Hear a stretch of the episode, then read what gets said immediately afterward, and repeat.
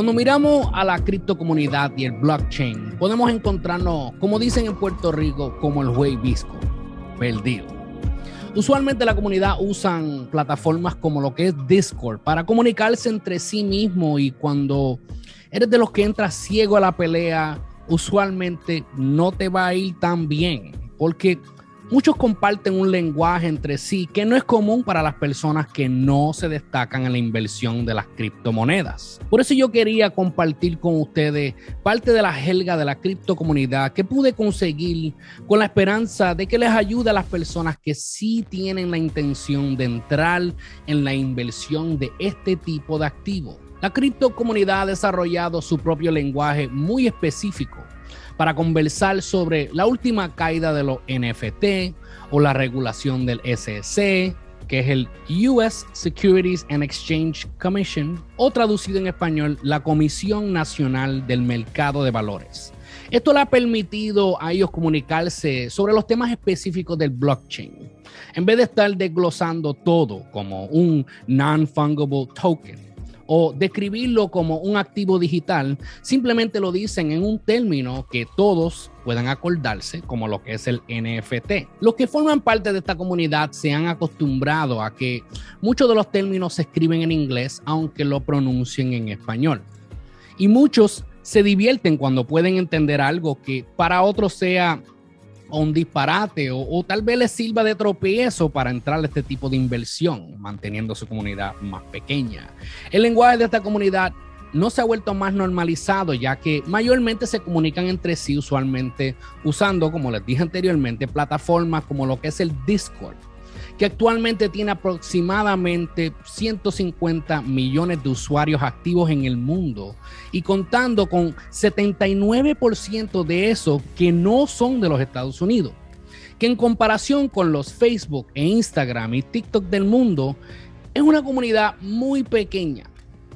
Usando Discord les permite a la comunidad controlar el acceso, ya que para unirte a uno de los servidores que ellos usen, tienes que ser invitado. Y Así es que ellos evitan el desborde de personas que salen, ¿verdad? Se salen del tema, empiezan a comentar como que boberías y compartir y decir tonterías. Y para eso es que lo hacen, para verla como que mantenernos, ok, vamos directamente al grano. Eh, eh, si estás aquí es porque quieres estar.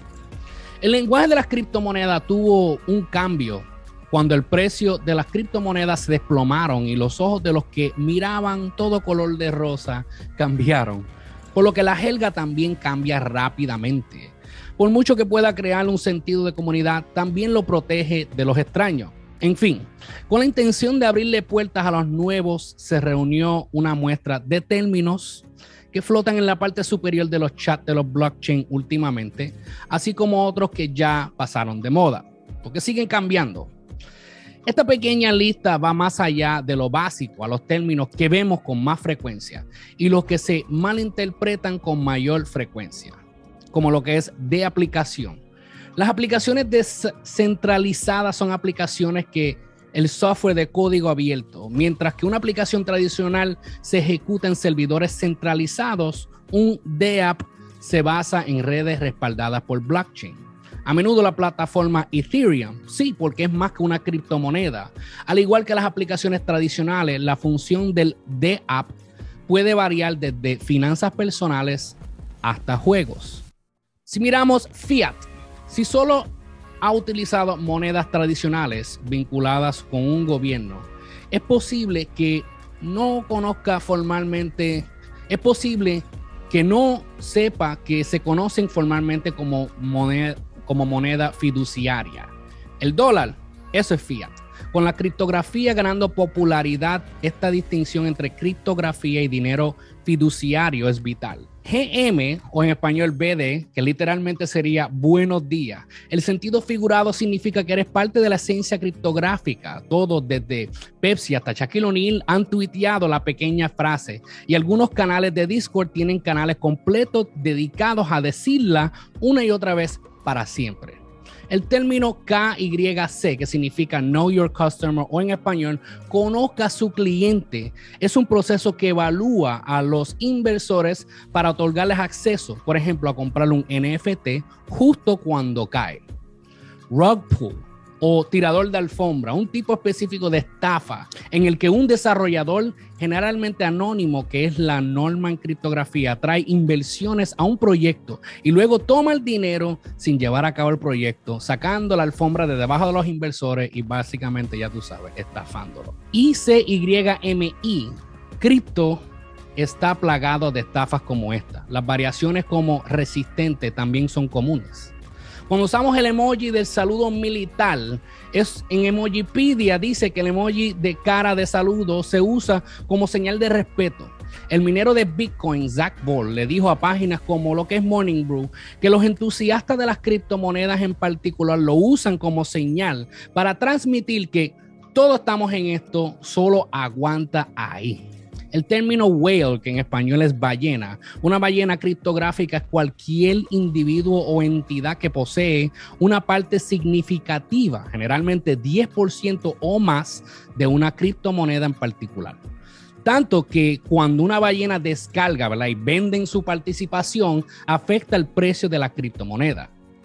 El CEO de Coinbase, Brian Armstrong, y el CEO de FTX, Sam Backman Friday, son dos de las ballenas más grandes en la actualidad.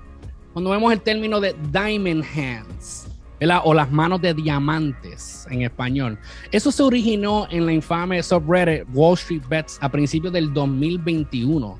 Indicaba que un inversionista estaba manteniendo sus activos volátiles con la confianza de que los haría ricos. Está, es un duro es otro remanente de la era de opulencia criptográfica anterior a 2022.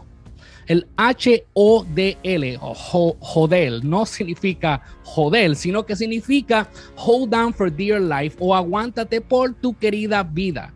Es un grito de guerra para mantener tus inversiones en lugar de venderlas, con el entendimiento táctico de que se volverán más valiosas en el futuro. Con los precios de las criptomonedas a la baja, los inversores no parecen sentirse lo suficientemente optimistas como para usar este término como tanto solían hacerlo antes. Esto no es de ninguna manera un glosario exhaustivo de los términos de blockchain y algunos de ellos podrían estremecerse en unos meses, se vencen, pasan de moda o tal vez ya lo estén de aquí a lo que vean este video. Pero yo quiero que ustedes compartan conmigo cuáles son tus términos favoritos que tal vez no pusimos aquí, ¿verdad? Como lo que es el, el FOMO, que significa fear of missing out.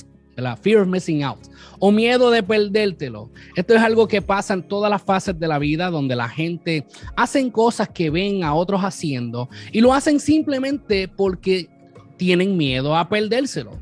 En este contexto, psicológicamente un inversionista puede sentir pánico o envidia por no tener las manos metidas en una posición o activo donde ha visto que otros están beneficiándose. Y por lo tanto, toma la decisión impulsiva por no quedarse atrás, como me pasó a mí con Dogecoin. Y vuelvo y les repito, esto no es, ¿verdad? Esto no es un glosario exhaustivo, esto no son todos los términos. Hay muchísimos términos ahora mismito. Tal vez de aquí a lo que vean este video, pues, ¿verdad? Pueden pasar de moda. Y vuelvo y les digo, déjenmelo aquí abajo. ¿Qué términos no sé que tal vez a ti te gustan usar si estás en la criptocomunidad? Pero solamente quería compartir unos cuantos con ustedes. Así que familia, desaprende, aprende y emprende. Esto es el desaprendizaje.